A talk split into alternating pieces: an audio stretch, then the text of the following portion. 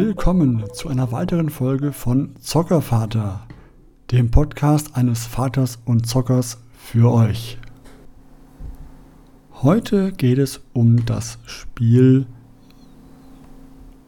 Dinosaurier Meeresforscher.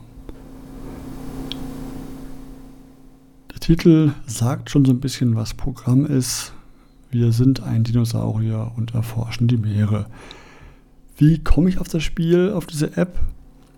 Ich habe sie nicht wirklich gefunden. Sie ist mir empfohlen worden im iTunes Store von Apple als hier ein Kinderspiel für dich. Schau es dir mal an.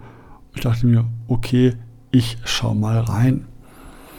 Also wie gesagt, die App heißt Dinosaurier Meeresforscher. Im Englischen heißt sie ähm, im Englischen heißt sie Dinosaur Ocean Explorer kommt von der Firma Yateland Limited und benötigt für iPad oder iPhone die Version 9.0 oder neuer und belegt knapp 250 Megabyte Speicher. Soweit, so gut.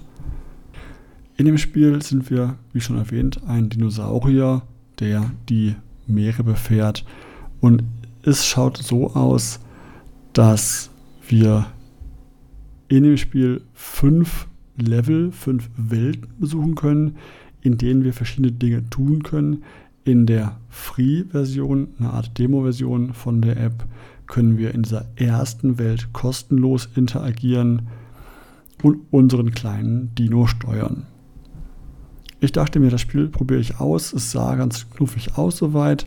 Habe mich da hingesetzt zusammen zusammen mit meinem Sohn, mir das angeschaut oder besser anschauen wollen. Die App startet recht fix und gut, alles soweit schön.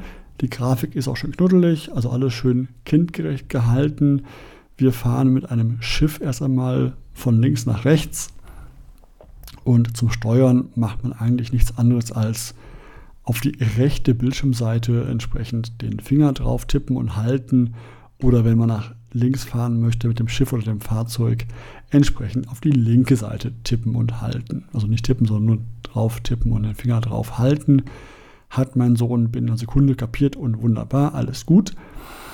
Und dann fährt unser Schiff über den Ozean, irgendwann kommt es an, an Land, dann fährt ein kleiner Dino in einem dreiachsigen Jeep heraus und fährt durch die Karpaten einen kleinen Berg hoch, haut einen Felsen kaputt und fährt ein bisschen durch, durch Äste.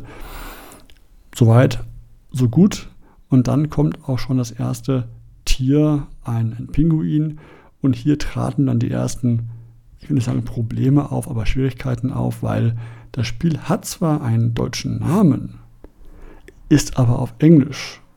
Und sobald das Tier benannt wird, ist es natürlich auf Englisch benannt. Das alleine wäre ja kein Problem. Aber jetzt sollen wir im Spiel auf jedes Tier draufklicken und dort entsprechend bekommen wir Informationen über das Tier. Vorgelesen von einer Stimme. Auf Englisch. Und jetzt ist das Spiel vorgesehen für 3, 4, 5-Jährige.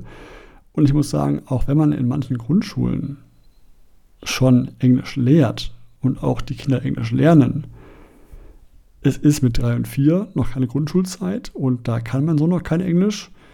Und ich glaube auch nicht, dass das Gros der äh, deutschen Kinder schon Englisch können mit 3, 4 Jahren. Ich weiß, die App ist international angelegt, aber ich hatte bei dem deutschen App-Namen erwartet, dass es auch ganz deutsch ist. Wenn es ein Text ist, den ich vorlesen könnte, natürlich kann ich meinem Sohn übersetzen. Aber es ist trotzdem nicht so schön, wenn er eine Stimme vorliest und ich es mal hören muss, was der sagt und dann meinem Sohn erklären muss, ach ja, hier, das wurde gesagt. Das ist ein bisschen doof. Deswegen.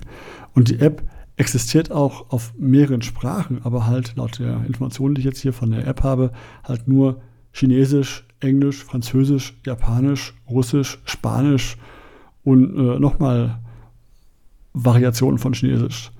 Alles schön und gut, aber hilft mir halt Deutschland nicht weiter, im deutschen Kind. Das mag in Frankreich, England und Co wunderbar funktionieren. Tolle App prinzipiell kann ich, also für die Kinder, die die Sprache beherrschen, weil sie vielleicht zweisprachig aufwachsen, wunderbar kann man mal machen. In meinem Falle jetzt nicht so toll.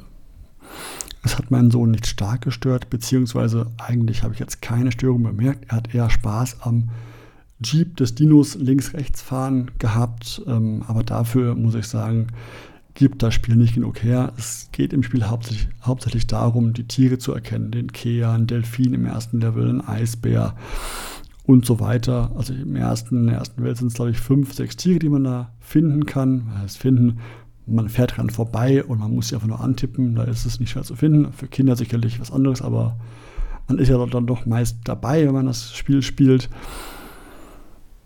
Trotzdem, das Englisch ist halt doof und ähm, ich habe auch in der App-Bewertung gesehen, dass das Feedback öfter kam, dass es halt Deutsch nicht gibt und oder nur Englisch gibt. Und Entwickler haben sich damit eine Antwort, naja, vielen Dank fürs Feedback, äh, wir arbeiten daran, wir arbeiten an den Problemen und äh, tschüss, bis zum nächsten Mal, verabschiedet so ein bisschen. Was ich schade finde, weil es ist ja erstmal kein Problem. Nur als halt Sprache wäre halt schön. Es ist jetzt kein Problem, dass jetzt irgendwie die App hätte. Prinzipiell zumindest. Und deswegen habe ich auch diese In-App-Käufe, die es noch gäbe, gar nicht mehr ausprobiert. Es gibt noch ähm, den In-App-Kauf, dass man alle weiteren Level, weitere, weiteren Welten freischalten kann. Das kostet aber 4,49 Euro und wollte ich mir jetzt für eine App, die ich jetzt meinem Kind nicht weiter vorsetzen möchte, gar nicht weiter ausprobieren, weiter kaufen. Deswegen, also ich kann das diesen Probelevel nur empfehlen für die Menschen, die eh zweisprachig aufwachsen, die Kinder, die die Sprache jeweils können, die da verfügbar sind.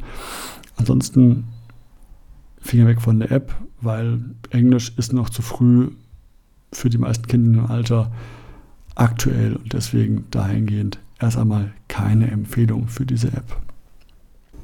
Und das war es auch wieder für dieses Mal. Ich würde mich freuen, wenn ihr mich auf meiner Homepage www.zockervater.de besuchen würdet. Ansonsten freue ich mich natürlich auch über Bewertungen bei diversen Podcast-Plattformen wie zum Beispiel iTunes, Stitcher und wie sie alle heißen. Ihr könnt mir auch auf Twitter folgen, auch dort heiße ich Zockervater, auf Twitch oder auf YouTube. Ich bin dort überall zu finden. Dann macht's mal gut, zockt fleißig und bis zum nächsten Mal. Ich freue mich drauf.